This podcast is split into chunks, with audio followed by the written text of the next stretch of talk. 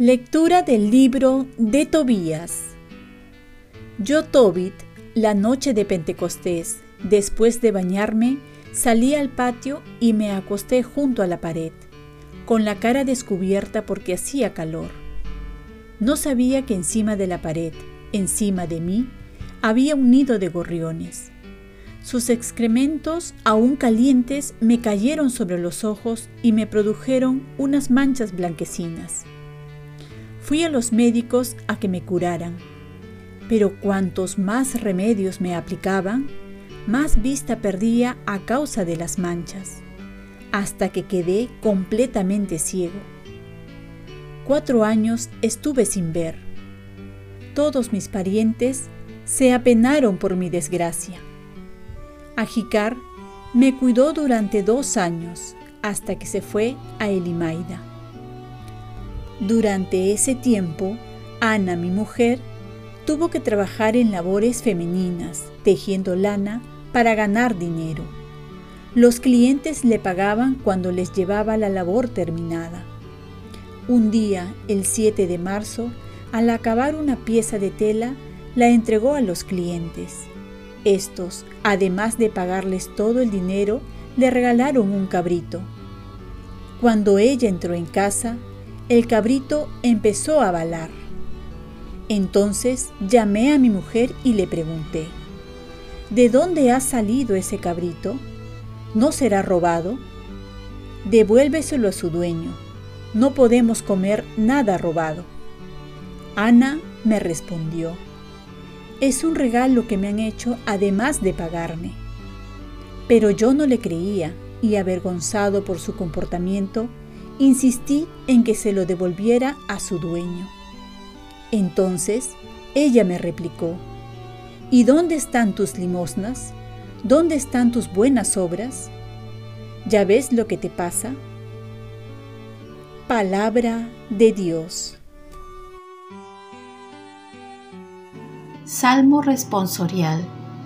El corazón del justo está firme en el Señor Dichoso quien teme al Señor y ama de corazón sus mandatos. Su linaje será poderoso en la tierra. La descendencia del justo será bendita. El corazón del justo está firme en el Señor. No temerá las malas noticias. Su corazón está firme en el Señor. Su corazón está seguro, sin temor hasta que vea derrotados a sus enemigos. El corazón del justo está firme en el Señor. Reparte limosna a los pobres, su caridad es constante, sin falta, y alzará la frente con dignidad. El corazón del justo está firme en el Señor. Lectura del Santo Evangelio según San Marcos.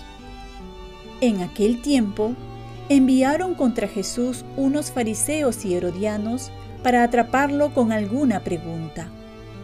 Se acercaron y le dijeron, Maestro, sabemos que eres sincero y que no te cuidas de nadie, porque no miras la apariencia de las personas, sino que enseñas según la verdad el camino de Dios. ¿Es lícito pagar impuestos al César o no? ¿Pagamos o no pagamos?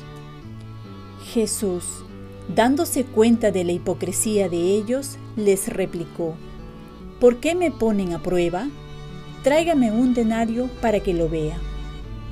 Ellos le trajeron y él les preguntó, ¿de quién es esta imagen y esta inscripción? Le contestaron, del César. Y Jesús les dijo, Den al César lo que es del César y a Dios lo que es de Dios. Y ellos quedaron admirados por su respuesta. Palabra del Señor. Paz y bien. Vivir en coherencia con nuestra fe. Esta frase muchas veces la hemos escuchado, dar al César lo que es del César y a Dios lo que es de Dios. Se puede dar una mala interpretación cuando se quiere afirmar que en la política opinan solo los civiles y en la religión opinan solo los religiosos sacerdotes. Por lo tanto, los religiosos sacerdotes no pueden hablar de política, entonces tampoco los civiles podrían hablar de religión. Esta frase en realidad nos quiere decir que debemos actuar de forma que vuestra obediencia cívica no esté en contradicción con nuestros deberes para con Dios, por lo que la primacía la tiene Dios sobre todo. Por lo tanto, un sacerdote religioso puede hablar de política cuando la política no está bien orientada o atenta contra la dignidad del hombre, porque Dios quiere la salvación del hombre con una vida digna y en paz aquí en la tierra. Jesús vino a salvarnos y a devolverle al hombre su dignidad perdida, y por ello lo defendió, lo sanó, respetó su libertad, lo amó hasta el extremo y dio su vida porque vale muchísimo los ojos de Dios. Juan Pablo II va a decir, Jesús vino a traer la salvación integral, que abarca al hombre entero y a todos los hombres, abriéndoles admirablemente en los horizontes a la filiación divina.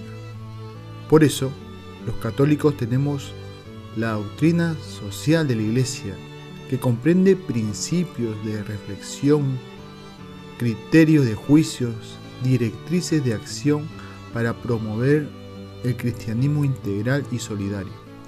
Además, la Iglesia es madre y maestra, tiene la suficiente autoridad para manifestarse en favor del hombre, porque siempre ha luchado a favor del hombre y ha buscado su bien, y está en contra de todo lo que lo daña, y lo aparta de su fin último que es Dios. Por ello, puede condenar al comunismo y al socialismo, y también al capitalismo salvaje que va en perjuicio de la sociedad. Por lo tanto, no podemos separar nuestra vida de fe y nuestra vida civil, política o de otro ámbito, porque la vida de fe abarca todos los aspectos de nuestra vida, ya que es la que nos guía a nuestro fin último, que es la comunión con Dios. Oremos. Virgen María, ayúdame a tener una vida coherente con mi fe. Ofrezcamos nuestro día. Dios Padre nuestro, yo te ofrezco toda mi jornada en unión con el corazón de tu Hijo Jesucristo, que sigue ofreciéndose a ti en la Eucaristía para la salvación del mundo. Que el Espíritu Santo sea mi guía y mi fuerza en este día, para ser testigo de tu amor. Con María, la Madre del Señor y de la Iglesia, te pido por las intenciones del Papa. Con San José Obrero, te encomiendo mi trabajo y mis actividades de hoy, para que se haga en mí tu voluntad y la bendición de Dios Todopoderoso, Padre, Hijo y Espíritu Santo, descienda sobre ti. Cuenta con mis oraciones y yo cuento con las tuyas. Y que tengas un santo día.